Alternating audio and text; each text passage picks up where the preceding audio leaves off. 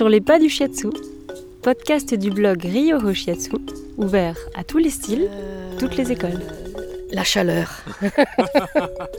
la chaleur et l'accueil des gens. C'était, euh, c'était vraiment très chouette.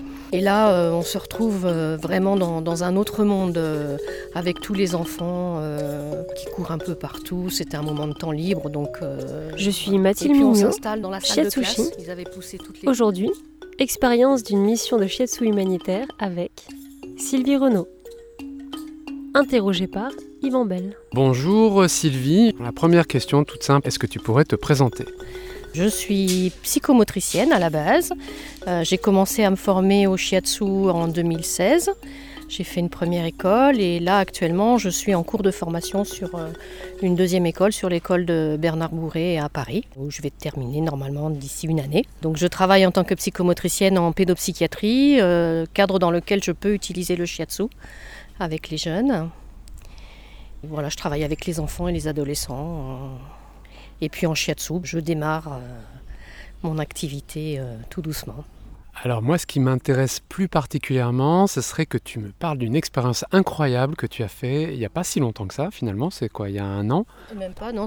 C'était en janvier, janvier-février, là, il y, a, il y a six mois. Donc euh, effectivement, je suis partie euh, en mission humanitaire euh, au Bénin. Ça s'était déclenché il y a à peu près une année où Bernard Bourré, le, directeur de l'école et président de la IST, avait envoyé un mail à, à tous ses contacts pour savoir qui était intéressé euh, pour partir euh, sur cette mission.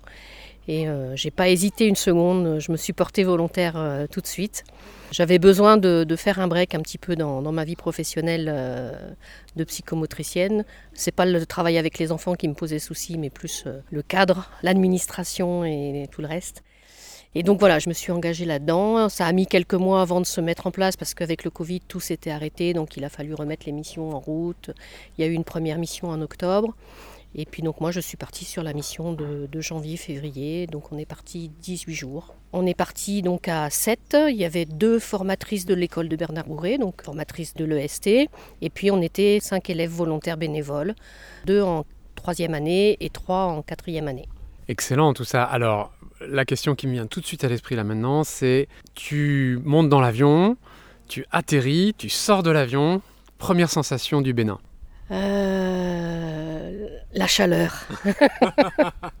la chaleur et l'accueil des gens. On a été accueillis par euh, un certain nombre de personnes qui sont des élèves en fait qui ont été formés euh, dans les missions précédentes hein, ou des, des gens qui sont là qui organisent un petit peu les missions euh, donc qui connaissaient déjà euh, Bénédicte et Christelle qui étaient déjà partis plusieurs fois. Et on a été accueillis à l'aéroport, c'est eux qui nous ont emmenés après dans la maison. Enfin, c'était c'était vraiment très chouette. Alors, c'est bien que tu précises euh, que c'était pas la première mission, donc il y a déjà un background derrière, il y a déjà une histoire, et euh, notamment Bénédicte euh, Séguin en fait partie, et donc sont régulièrement en mission là-bas.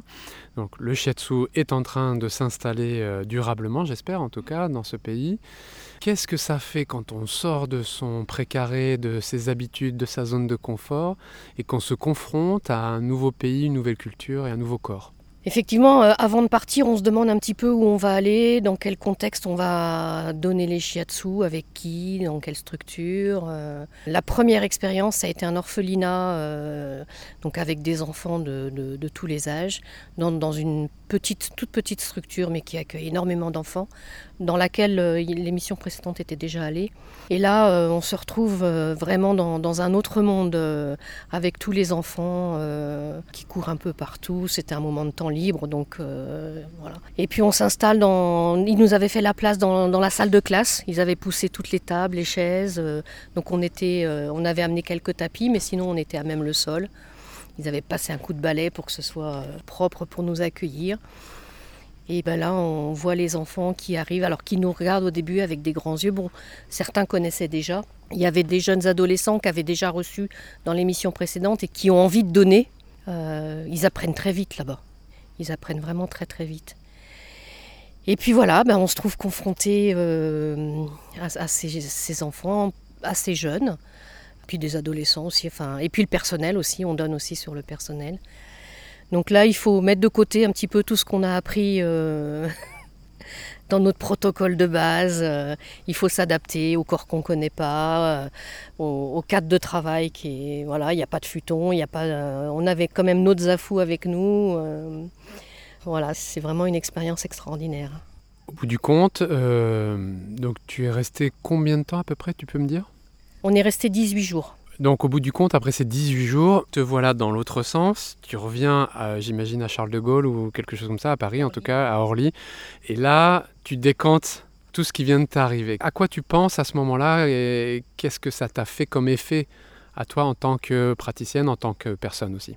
Euh, mais Déjà, il faut un certain temps pour atterrir psychiquement. Il faut du temps pour se remettre, euh, même si on est très vite remis dans le bain de la vie quotidienne, mais psychiquement, il faut du temps pour se retrouver euh, chez nous. Au niveau de mon travail, enfin au niveau du shiatsu, ça m'a donné une plus grande liberté, euh, une, plus grande adaptabilité aussi.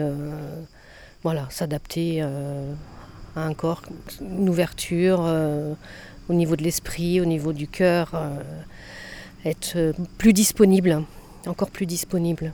Allez, une dernière question pour terminer. Est-ce que tu vas y retourner?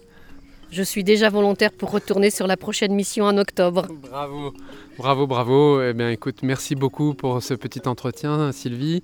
Renaud, donc praticienne. Dans la Marne, à Châlons-en-Champagne. C'est super. En tout cas, merci pour ce beau témoignage et puis bonne continuation au Bénin et puis dans ta vie de praticienne shiatsu. Merci.